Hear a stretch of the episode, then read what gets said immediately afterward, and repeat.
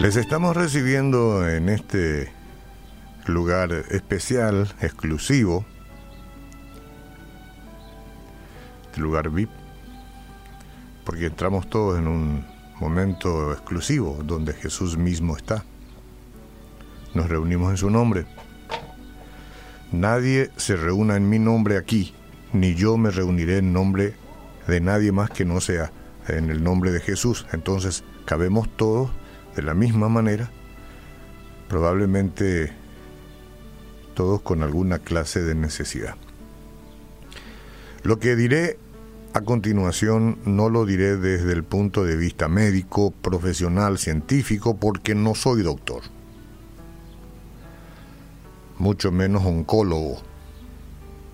Soy, sin embargo, uno que a través del tiempo de muchos años ha ido tomando muestras de unas cuantas experiencias de la gente y muchas de ellas que han enfermado y mal a razón del problema grave que trataremos hoy aquí.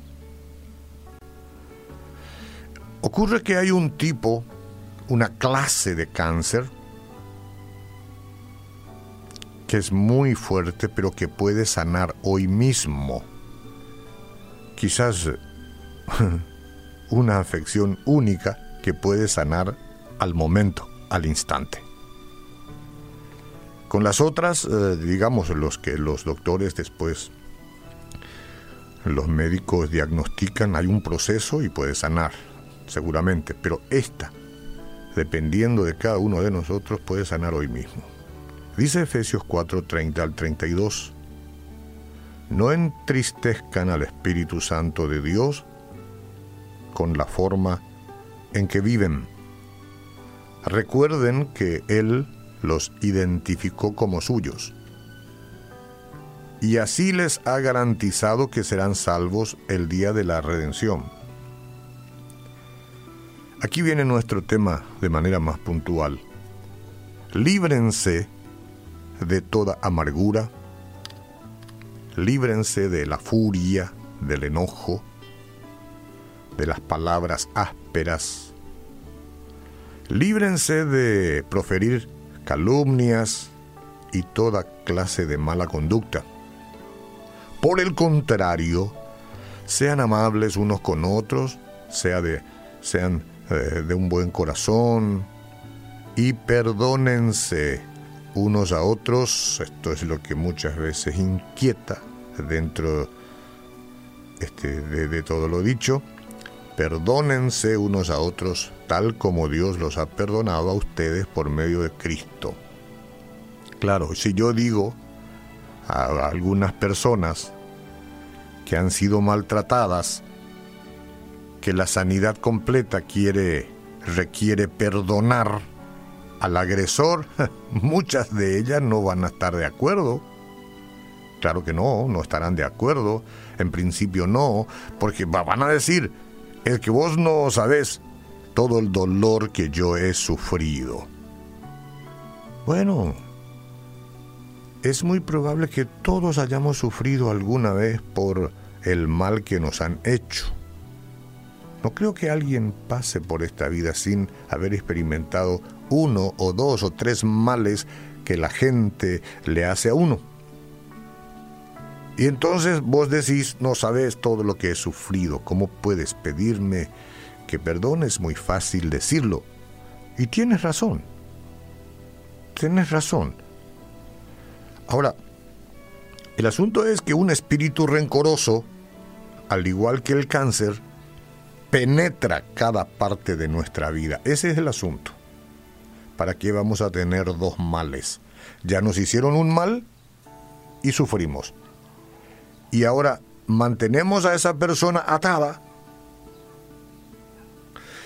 con un espíritu rencoroso y entonces obtenemos esto que es como un cáncer y que penetra cada parte de nuestra vida. ¿Para qué queremos dos males? podemos deshacernos de los dos. El resentimiento es un síntoma que no puede ser ignorado. Destruye relaciones lleva a tomar malas decisiones y es imposible tener un día alegre. Alguien me preguntó hace un buen tiempo, ¿cómo es que estás siempre alegre ahí en la radio? Parece que vivís en otro mundo. Y, la pregunta me llevó a pensar. Y pronto me di cuenta que no soy un tipo que se resiente contra las demás personas. Claro, me enojo, me ofendo. Pero apenas veo algo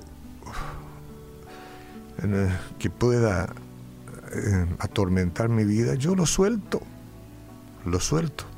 Sé que hay grados y grados de ofensa, eso yo sé, de cualquier manera, ¿cómo puede ser alegre una persona que tiene un corazón resentido? Que tiene, como dije yo, entre paréntesis, esto entre comillas, un cáncer que lo consume porque no puede ser libre, porque ató a otra gente. ¿Qué le hizo mal? Es cierto. Por eso que dejar de perdonar puede hacernos sentir que estamos castigando al agresor y nos equivocamos. Las personas no pueden vengarse de otras sin destruirse a sí mismas, señora. Señor, yo me sumo al dolor de la ofensa y del mal que le han hecho. Hasta probablemente alguien tomó la vida de un ser muy querido y yo sé que eso no es para hablarlo tan sencillamente pero debemos ayudarnos. El Señor Jesús nos llama a seguir su ejemplo de ser misericordiosos con todos. No estamos aprobando el mal de los demás, misericordiosos con todos. Puesto que Dios nos ha perdonado, no debemos negar el perdón a los demás. Cuando alguien nos hiere, podemos sentir que esa persona no merece el perdón, pero nosotros tampoco somos merecedores del sacrificio de Jesucristo en la cruz. Esta es la parte más delicada, pero es la verdad. La crucifixión era lenta y angustiosa, pero el peor tormento que sufrió el Señor Jesús fue recibir el pecado suyo, mío, del mundo sobre sí y ser abandonado por el Padre. Aún así, mientras sus vestiduras eran rifadas, una rifa hicieron ahí los muchachos, Jesús dio el mejor ejemplo de perdón al decir, Padre, perdónalos porque no saben lo que hacen. Señoras y señores, amigos todos,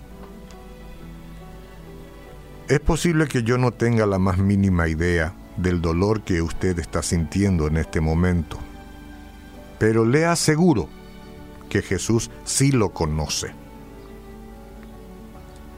por su benignidad y amor infinitos, Él le va a ayudar a vencer el dolor, la ira y el resentimiento. Jesús le va a ayudar. Y hoy tenemos que sanar. Hoy nos tomarán una muestra y dirán, ¿qué pasó? Sanó del resentimiento, sanó del rencor, sanó del odio. ¿Qué pasó? Hasta hace algunos minutos y ahora ya no más. Bueno, el perdón es una decisión, decídalo ahora, hágalo por su bien, suelte. Es además un acto de servicio al Señor y un paso necesario para nuestra sanidad. Vamos a sanar hoy. Traigamos a la mente por un ratito las personas que nos han ofendido y vamos a decir, las suelto en el nombre de Jesús. No importa lo terrible que haya sido, las acciones cometidas contra nosotros, Dios exige que mostremos misericordia para nuestro bien y para su gloria. Perdono, Señor, lo suelto, la suelto, los suelto y tu Espíritu Santo invada cada espacio de este corazón. Jesús, contigo he sanado. Estoy libre, quedo libre.